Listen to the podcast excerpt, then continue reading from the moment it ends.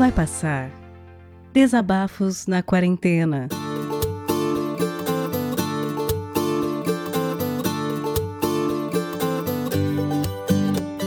Bom, bom momento a todos, né? Meu nome é Leandro Assis, eu sou de Juiz de Fora, Minas Gerais, e eu tô vindo aqui contar um pouco da minha história durante essa quarentena. Muito foi motivado por algumas pessoas e por algumas coisas, incluindo o podcast, né? Eu conheci o podcast através do Pelada na Net, do Vidani, e é uma coisa que tem me acompanhado muito nos últimos dias. Eu tenho ouvido os relatos e tenho me sentido, em alguns, muito acolhido e outros compartilhando frustrações e sentimentos, tanto positivos quanto negativos. E eu considero isso muito importante, muito importante mesmo. Saber que eu não estou sozinho. Saber que tem outras pessoas passando coisas parecidas é, com as quais eu também estou passando na quarentena. É, o primeiro ponto que eu quero falar aqui é que eu estou relatando a minha história hoje muito em função de homenagear algumas pessoas. Uma é uma prima enfermeira que morreu de Covid trabalhando no, no front e isso impactou muito a gente aqui em casa né, impactou a minha família de modo geral, porque essa primeira é muito alegre e deixa para trás uma filha e morreu fazendo o que gostava. Né? Essa prima sempre foi uma inspiração para nós porque foi a primeira da família a ter um curso superior. E a minha geração veio logo em seguida, já que ela era um pouco mais velha, né? E ela ia se aposentar esse ano, no final do ano, mas infelizmente ela não, não conseguiu. Mas a gente é família, a gente vai perseverar junto e vai cuidar do legado dela que, além das memórias, é a filha que ficou né? e merece total dedicação e companheirismo da nossa parte. Em segundo lugar, eu quero homenagear minha família e também a minha noiva, Jéssica, que tem sido uma baita companheira nesses últimos tempos a gente tem sofrido junto e superado junto. E a quarentena veio para reafirmar o que a gente já imaginava, que a gente é um baita de um casal, uma baita de uma dupla. E por último, eu também quero homenagear a equipe de professores que trabalha comigo e, e os alunos também. Porque sem eles é, a gente não é nada, né? E os nossos companheiros aí, professores, são figuras fantásticas, porque o que a gente tem se doado, o que a gente tem feito das tripas coração, coração para os nossos alunos, para que eles se mantenham motivados para estudar, não é pouco, não é pouco. Acreditem, valorizem seus professores, né? Então eu vou começar contando a minha experiência. Até o começo do ano, eu morava sozinho, né? Num apartamento que ainda precisava de reformas, né? Basicamente uma kitnet. E com a pandemia, eu e a minha noiva a gente teve que acelerar alguns dos nossos planos. E a gente acabou decidindo morar junto, né? Por uma série de questões, uma série de problemas que a gente teve, a gente decidiu morar junto, né? E isso fez com que a gente aprendesse muito sobre convivência, sobre preservação do outro, sobre doação e, e sobre companheirismo. A gente sabia que a gente tinha tudo para dar certo e, e uma das coisas boas que essa pandemia pôde trazer, se é que dá para considerar a pandemia um, uma benção, é que a gente pôde se reafirmar e se conhecer ainda mais como casal. E isso tem sido fundamental porque a gente tem passado por muito perrengue e saído mais fortes juntos. É. Então, eu trabalhava numa escola, uma escola periférica, morava sozinho, tinha todo o meu tempo voltado em grande parte para mim, né? Então as coisas sempre fluíam de, de uma maneira, numa velocidade. E quando vem a pandemia, bota tudo isso abaixo. Eu sou professor desde 2013, né?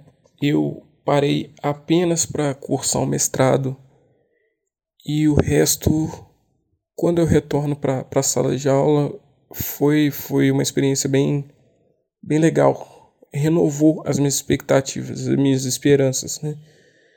Porque sem educação o povo caminha para as trevas e a gente sabe muito bem disso porque a gente está vivendo um tempo histórico de caminho para as trevas. Mas a pandemia trouxe para mim uma nova visão da minha profissão, porque eu não estava preparado. Na verdade, ninguém estava preparado para atuar da forma que a gente tem atuado. Né? Basicamente no virtual, acompanhando o aluno via WhatsApp, eh, dando aula gravada ou ao vivo, né? E isso é um fator de diferenciação, porque a gente nunca foi preparado para isso. É muito diferente do que as pessoas acham de assistir um vídeo no YouTube. Não tem precedente na história da, da educação brasileira o que está acontecendo. Né? E eu tenho tentado muito ajudar meus alunos. Muito, mas é muito complicado. Nesse meio tempo, eu já me vi doente algumas vezes doente mesmo de não ter forças para sair da cama. E eu tenho visto sempre a minha noiva do lado, porque ela tem saído todos os dias para trabalhar. É, na minha cidade, a gente teve aí mais ou menos um mês e meio de, de paralisação das atividades e depois as coisas começaram a retornar, mas o povo daqui parece que não leva a sério. É, o povo de de Fora ele tem ignorado a pandemia como se fosse nada. E eu digo isso porque eu vejo familiares meus, mesmo com um exemplo na família, também ignorando, indo para todos os lados, até andando sem máscara, se expondo de verdade, né? E se expondo não para trabalhar, não para sobreviver, se expondo por se expor. Então, a gente acha que o povo aqui de Juiz de Fora já descobriu a cura para o Covid e, e eu não fui comunicado. Mas voltando à questão da escola, quando eu me vi doente, eh, foi complicado porque eu achei que eu não estava fazendo o suficiente para os meus alunos. Eu achei que eu não estava me dedicando o suficiente. Então eu não tinha hora, não tinha dia, não tinha noite, não tinha fome. Se um aluno meu me mandasse mensagem, eu respondia na hora, mesmo que fosse de madrugada.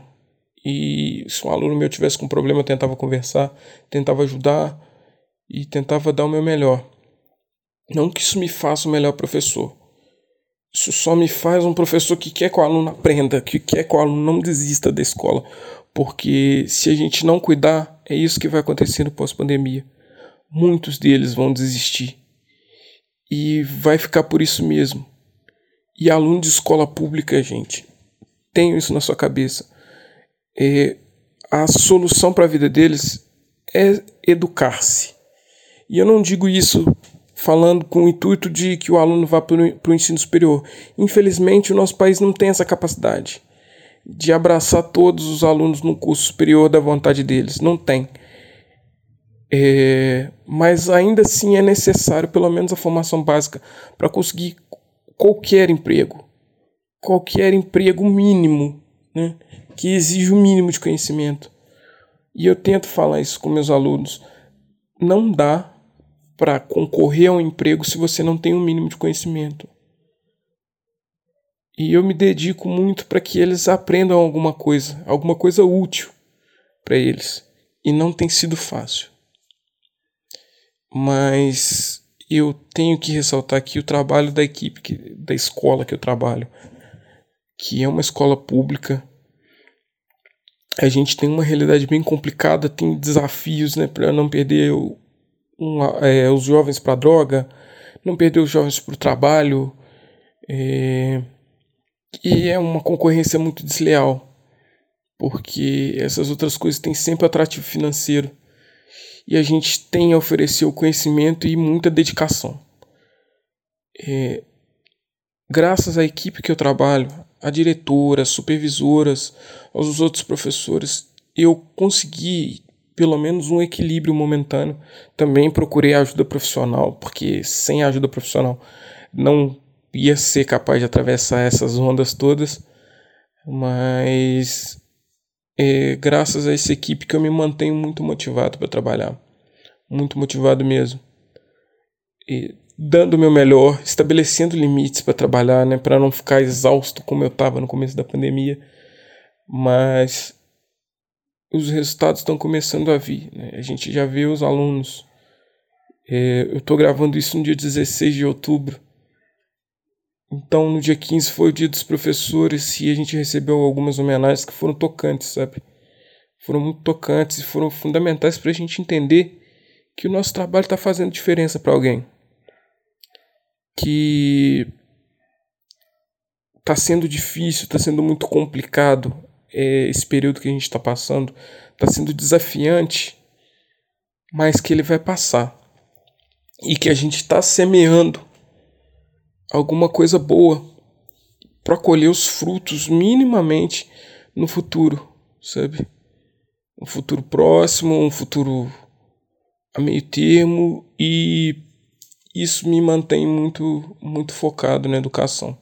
Foi uma carreira que eu escolhi, que eu sempre quis, que é uma coisa que, que me motiva muito é uma carreira sensacional.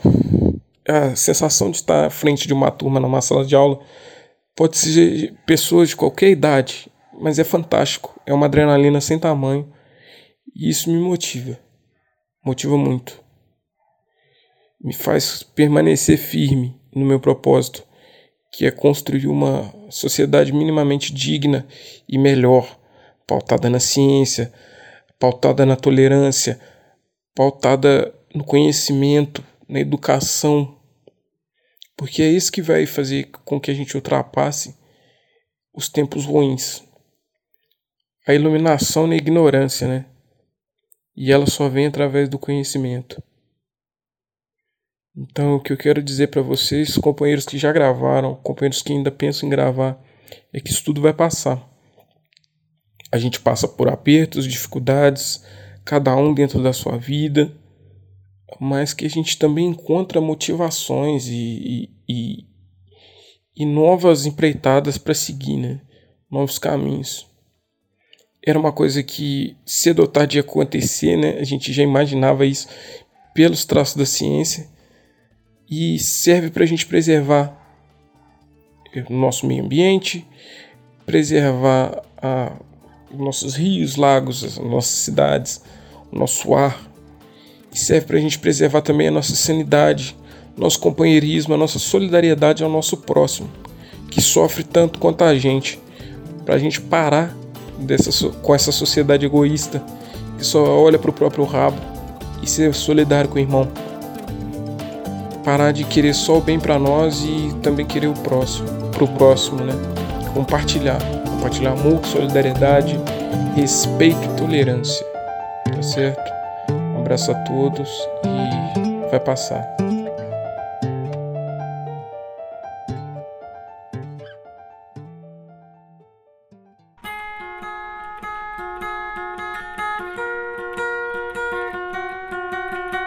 Vai Passar Desabafos na Quarentena é um podcast colaborativo, o que quer dizer que você pode participar também. Se você tem um microfone legal e tem algo a dizer, entre em contato através do e-mail vaipassarpodcast@gmail.com. O que eu vou te pedir é que o conteúdo tenha em cerca de 10 ou no máximo 15 minutos de duração e seja enviado editado. A gente vai ouvir o que você enviou e trocar uma ideia contigo. Se acharmos que tá numa qualidade boa e o conteúdo é positivo, tá dentro. Rola uma revisão só para garantir que nenhum engraçadinho vai mandar alguma coisa bizarra e errada pra gente colocar aqui no feed. A partir daí, a gente vai pegar o conteúdo que você enviar e adicionar as vinhetas de abertura e encerramento. Esse projeto não tem e nem terá fins lucrativos, e ele depende de você para continuar. Colabore você também enviando o seu áudio e compartilhando esse podcast com seus amigos.